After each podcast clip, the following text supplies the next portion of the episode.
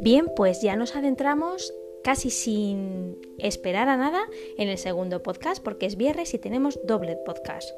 Y os adelanto que vamos a trabajar de una forma práctica un elemento muy habitual que es la comunicación pero una comunicación enfocada a una buena comunicación y qué elementos tener en cuenta para crear un espacio y una comunicación constructiva, asertiva y benesterosa. Y me dirás, ¿y qué tiene que ver paisaje o paisajismo con comunicación? Pues lo vas a adivinar y lo vas a ir viendo y vas a ver que existe una asociación brutal entre un aspecto y el otro, entre un elemento y un proceso y otro.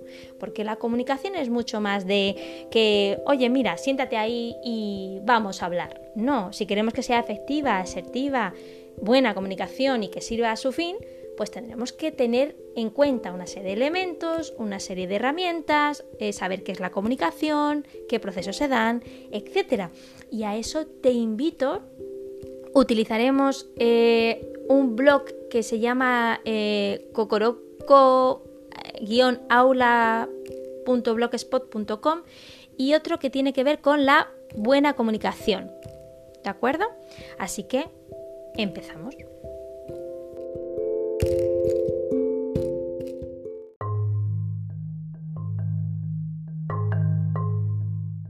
Bueno, pues vamos a meternos de lleno en esto de crear ¿no? un ambiente y una estructura, un ambiente eh, para una buena comunicación, una comunicación efectiva, saludable, que invite a la confianza y a la vinculación sana, a la asertividad. Y eh, voy a utilizar tanto la comunicación buena.blogspot.com como un blog educativo que se llama Cocoro eh, con K de guilo em, guion aula.blogspot.com. ¿vale? Uno nos va a dar un poco una definición un poquito más técnica de lo que se refiere comunicación, qué es una buena comunicación, qué elementos hay. Y luego em, el, siguiente blog, el más educativo, mm, nos va a dar pequeños matices de cómo ponerlo en práctica en, cuando vayamos a hablar o cuando vayamos a fomentar que se dé el diálogo y la comunicación con otra persona. En este caso, pues eh, se trata de la infancia, pero bueno, hay muchas cosas que se pueden extrapolar a cuando hablamos con otra persona, ¿no? Que está pasando por un mal momento, o que está preocupado, preocupada, o que está inquieto, o que está un poco, pues no sabe muy bien cómo se siente. Ese, ese aspecto, esas, esas situaciones en las que eh, se hace difícil un poco, ¿no? Hablar y la comunicación se hace un poco como, uff, ¿y cómo hago yo para decirle o cómo digo yo para que me cuente y que se desahogue? Bueno, en fin, esto, ¿vale? Em, me vais a permitir que eh, os diga que voy a ser un poquito osada pero, mm, y un poquito copiota, pero voy a intentar, eh, para que os facilite la asociación entre el ejemplo del paisajismo y la comunicación y el ambiente comunicativo, pues voy a intentar seguir un poco el mismo esquema planteado por el escrito de Paz, para que así podamos asociar las imágenes y los ejemplos de una manera más rápida y más eh, visual. Vamos a empezar eh, este tema eh, de la manera que se debería de comenzar, eh, creo yo, en, mi opinión, y por lo que sé de comunicación, mi práctica diaria, deberíamos de, hacer antes de, afrontar el día. Es un ejercicio muy simple, pero que nos da mucha información de cómo nos encontramos nosotros. Evidentemente, cuando vamos a abarcar la comunicación, ya sea porque nosotros la iniciamos o porque nosotros la recibimos, evidentemente ya hemos hablado también que nosotros somos un todo, físico, emocional, comunicativo, eh, fisiológico, somos un, como un bloque el ser humano. Entonces, eh, lo que nos afecta le afecta al resto de las dimensiones. Entonces, es muy importante que sepamos cómo nos encontramos, en qué plataforma emocional, creo que lo decía Mal Romera, eh, nos encontramos para poder abarcar eh, y poder estar y poder eh, desarrollar el proceso de la comunicación de una forma vivenciada, significativa, eficaz y saludable. ¿Vale? Y que, puede ser una comunicación también asertiva, por supuesto, y positiva. Entonces, la dinámica eh, eh, la puedes hacer tú, no, no, hace falta ni escribir ni nada, es simplemente eh, cerrar los ojos un momento, solo un momento, y imaginarte que tienes ante ti una ventana que se abre. Y cuando tú abres esa ventana y abres los ojos en esa, en esa imagen ah, visualizada en tu mente, abres los ojos y ves un paisaje. Detente con los ojos cerrados, pero en tu imaginación con los ojos abiertos, detente un momento en qué ves en ese paisaje. Los colores, hay sol o no, o sea, está nublado hace sol, es día o noche, hay montañas o mar, hace viento o no, llueve, qué estación hace, tienes frío tú, mm, son colores vivos, son colores fríos. Eh, detente un momento en ver con detalle esa ventana que has abierto y ese paisaje que se ha abierto ante ti. Y cuando pasen unos minutos en los que tú ya te hayas eh, entretenido en observar detalladamente esos, esos detalles, esos, esas cosas que tu mente genera de forma en ese momento espontáneo y libre, abre los ojos y si quieres, es opcional, anótalo. ¿Y eso qué información nos da? Pues nos da la información general y a grosso modo de cómo nos sentimos en ese momento. Y eso es un elemento muy importante a la hora de abarcar la comunicación. Evidentemente, si yo me siento crispada, eh, nerviosa, eh, triste, melancólica, mm, no sé, enfadada, iracunda, eh, o, o por lo contrario me encuentro exultante de alegría o en paz y en calma y con serenidad, pues primero que el paisaje que me voy a imaginar va a ser totalmente diferente. Y luego también voy a abarcar la comunicación de una manera o recibir la comunicación de una manera totalmente diferente. Entonces, este ejercicio de visualización eh, de, de, esa ventana y de ese paisaje es muy importante para conocer cómo te encuentras y cómo te sientes en ese momento y entonces decidir qué elementos vas a utilizar tanto para escuchar, si tienes que escuchar, como para comunicarte de una manera efectiva, es decir, que realmente el plano emocional eh, pues sea tu aliado más que un, un, aspecto que te bloquee. Entonces, entramos de lleno, hecha ya esta, esta dinámica personal. ¿Qué es la buena comunicación? Pues es un procedimiento de interacción entre dos o más miembros que pretenden transmitir un mensaje. Es decir, tiene un emisor que expresa y envía el mensaje a alguien que le escucha, es decir, el receptor. Dicho mensaje es recibido por el receptor, el cual lo analiza, o sea, lo escucha, lo analiza, interpreta y decide si emitir una respuesta o no a dicho, dicho mensaje que, que le ha llegado, ¿no? ¿Cuáles son los elementos a tener en cuenta en una buena comunicación? Bueno, pues en el proceso de comunicación e inciden el emisor, que es el que transmite la información, el receptor, que es aquel individuo colectivo que recibe la información, también no hace falta que sea un ser humano, puede ser una máquina, pero nosotros nos vamos a, referir a, lo que es el ser humano. Luego está el código, que es un conjunto o sistema de signos que el emisor utiliza para codificar el mensaje. Un canal, que es un elemento físico por donde el emisor transmite y que el receptor capta por los sentidos corporales. Se denomina también canal tanto al medio natural aire luz como el medio técnico, imprenta, radio, teléfono, televisión, eh, ordenador y se percibe a través de los sentidos de todos ellos. Mensaje. La propia información que el emisor transmite. Contexto muy importante. Circunstancias temporales, espaciales y socioculturales que rodean el hecho o acto comunicativo y que permiten comprender el mensaje en su justa medida.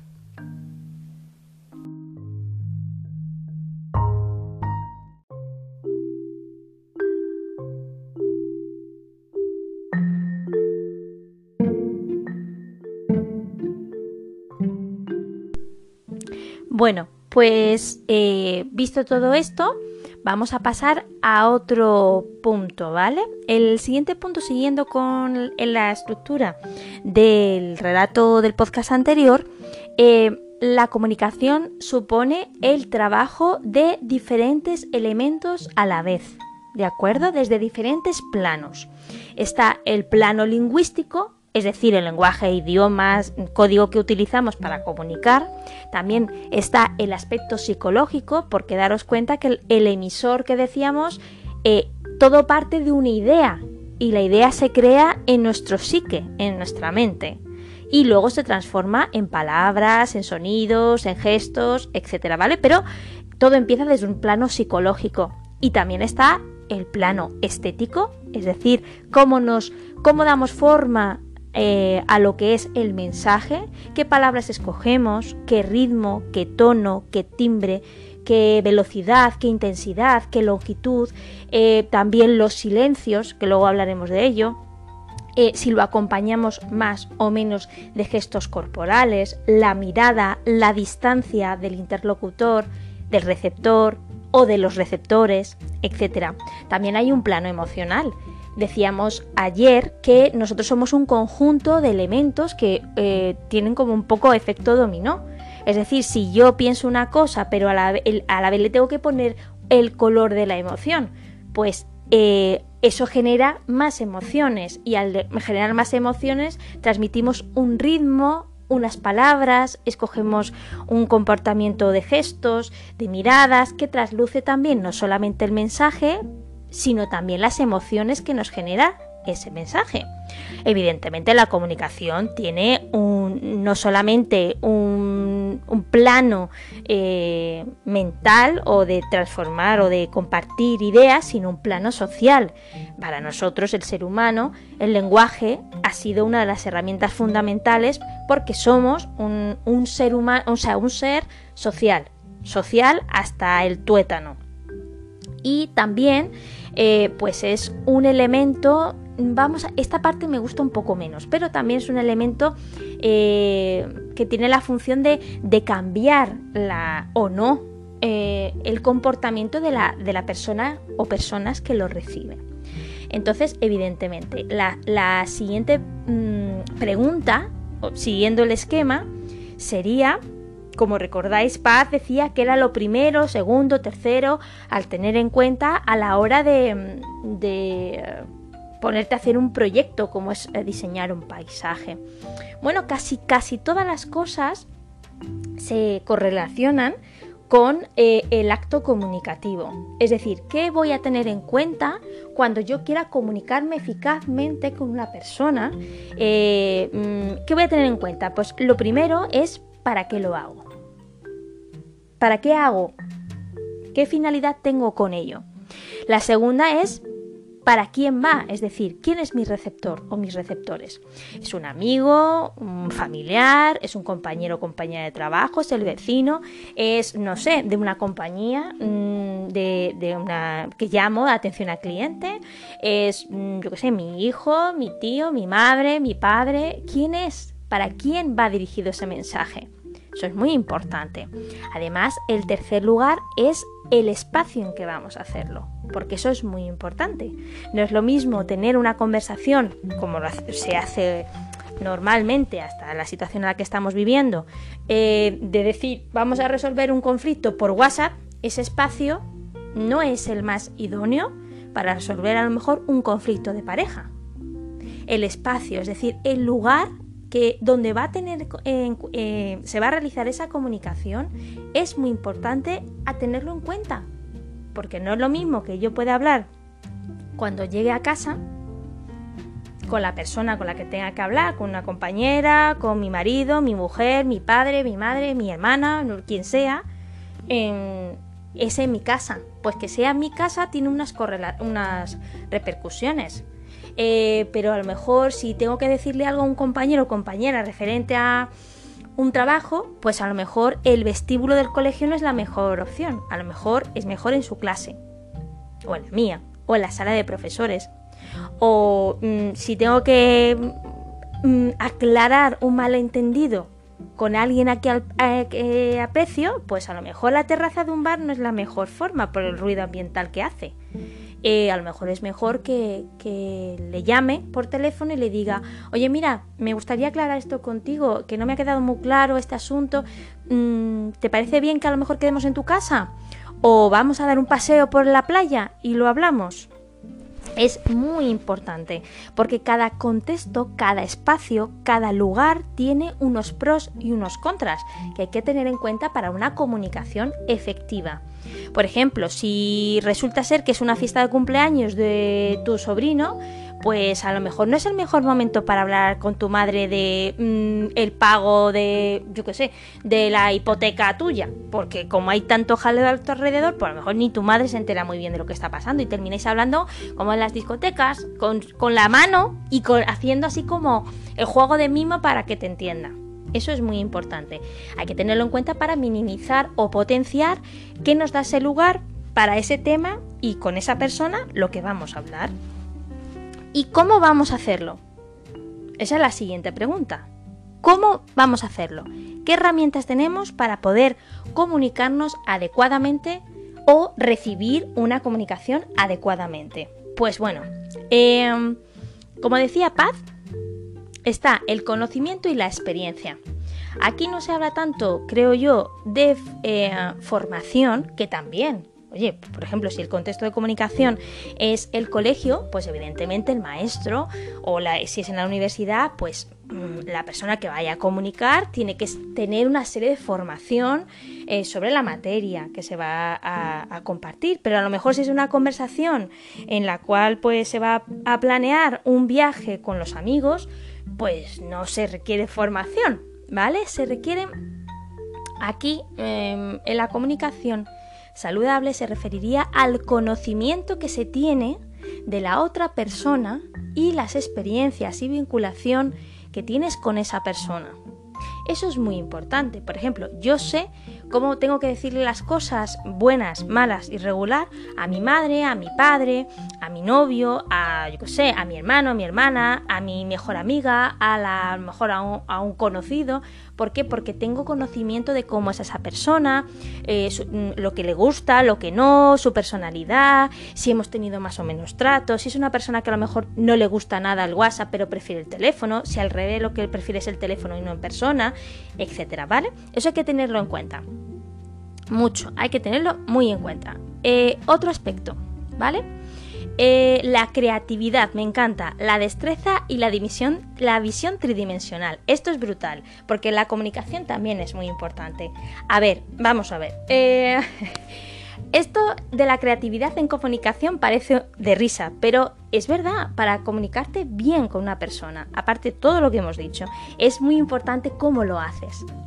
Eh, si es un tema a lo mejor un poco mm, doloroso, un poquito, mm, bueno, doloroso no, si es una cosa un poco seria, eh, pues a lo mejor se lo puedes hacer, la introducción, pues a lo mejor puedes hacerla de una manera un poquito original para que esa persona, pues no, si es tímida, pues no se sienta como muy o acorralada o muy brusco y ya se ponga en modo defensa y no te escuche, por ejemplo, ¿no? Entonces, crea. Cuando vayas a comunicarte con alguien, crea.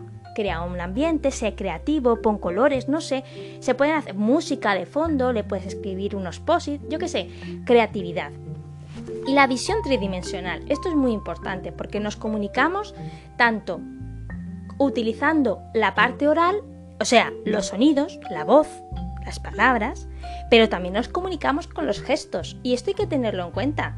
Si yo estoy diciendo que estoy muy contenta porque mi alumno ha trabajado muy bien y resulta que le estoy moviendo la mano así como muy vehemente, pues es contradictorio. Si estoy contenta con su trabajo, lo lógico es que mi comportamiento no verbal lo exprese también. Entonces, cuando vayamos a comunicar, por eso lo de la, mm, lo de eh, la, ventana al principio. Tenemos que gestionar un poco nuestras emociones para que lo que transmitimos de una manera también se, sea, eh, pues eso, mm, coherente con lo que estamos eh, expresando de otra forma. También podemos dejar, eso es importante, dejar que esto sea bidireccional. Es decir, no es un monólogo. Cuando tú quieras compartir con alguien una comunicación, hay que dejar que sea bidireccional, que la otra persona pueda expresarse. Puede expresarse, no interrumpir, sino sí expresarse. Y para ello están los turnos de conversación.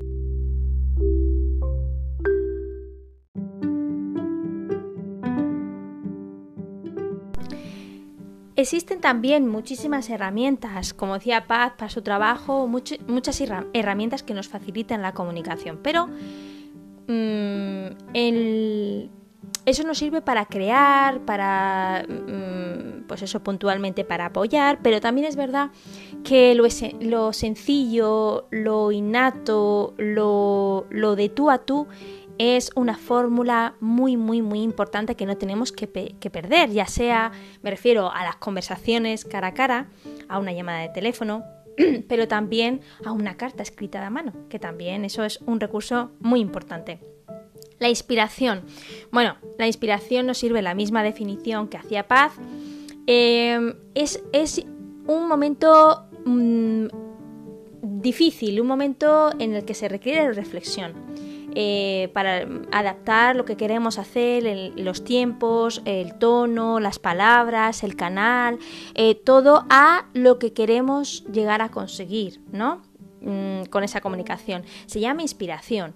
Y a diferencia a veces de otros procesos, la inspiración a la comunicación sobre todo en la oral, es más fluida, porque un tema te lleva a otro, un comentario del receptor te lleva a una pregunta y pueden surgir diferentes cauces ¿no? de temas y tal, pero es importante la inspiración.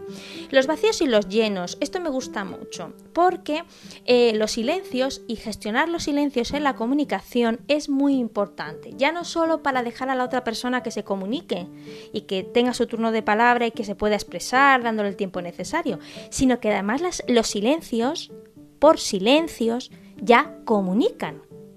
Si yo, por ejemplo, hago una pausa más larga de lo habitual, pues estáis expectantes, la atención se recupera. La persona que sabe escuchar y sabe comunicar, sabe gestionar los silencios, porque los silencios son tan importantes como eh, los sonidos y las letras. Evidentemente, hay, un dicho muy importante que, que si lo que vas a decir no aporta nada nuevo, pues mejor guarda silencio. Los colores.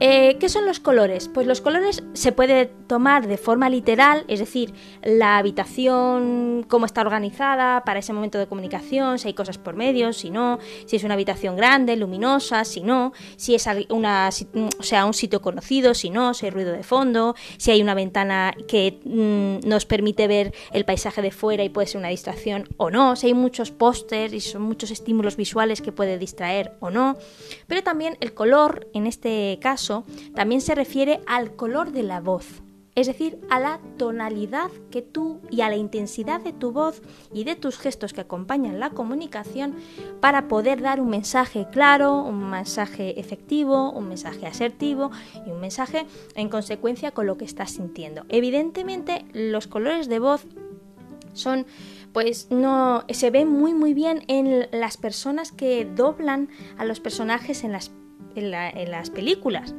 Eh, son personas que tienen una técnica vocal muy muy importante. También son esos cantantes que son capaces de llegar a hacer notas muy agudas pero muy suaves y luego muy graves y muy fuertes. Eso es lo que traduce también mucho y da mucha potencia al mensaje.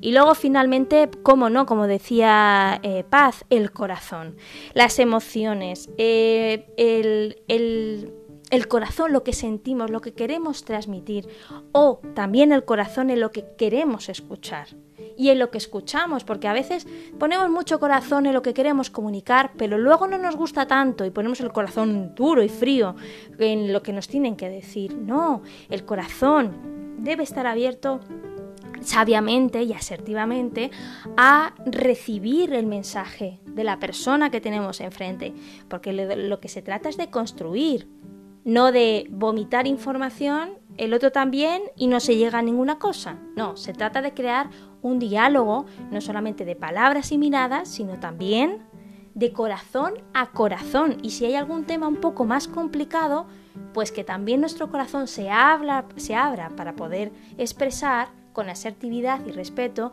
también se abra a la hora de poder entender las emociones y lo que nos está comentando la otra persona.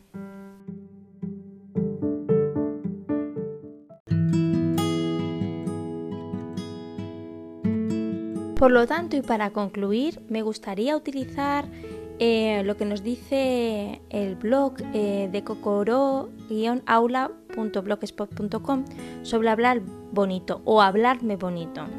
Para hablar bonito hay que crear un ambiente tranquilo, la calma genera, genera un clima de confianza y seguridad. También hay que practicar la escucha activa, prestar atención de forma consciente nos hace emocionalmente y nos acerca emocionalmente a quien nos habla. Además, hay que usar la comunicación no verbal. El lenguaje no verbal genera proximidad y nos ayuda a conocer los sentimientos de quien nos habla y quien nos escucha. Evitar dar órdenes y mandatos. Dando sugerencias creamos oportunidades de elección y consenso. También hay que generar preguntas abiertas que ayuden a reflexionar y a expresarse de manera amplia. Expresarse de forma asertiva, evitar los consejos, juicios de valor y etiquetas. Además hay que respetar los silencios. Estos nos ayudan a encontrar las palabras que queremos decir. Nos animan en momentos tensos y nos ayudan a reconocer nuestras emociones y ponerlas en nombre. Hay que usar un vocabulario que nos ayude a abrir la mente y el corazón, a eliminar los reproches y a usar palabras con carga positiva. Y por último, dejar de hablar cuando acabamos las frases de alguien, nos anticipamos y damos por hecho lo que nos va a decir. Deja hablar.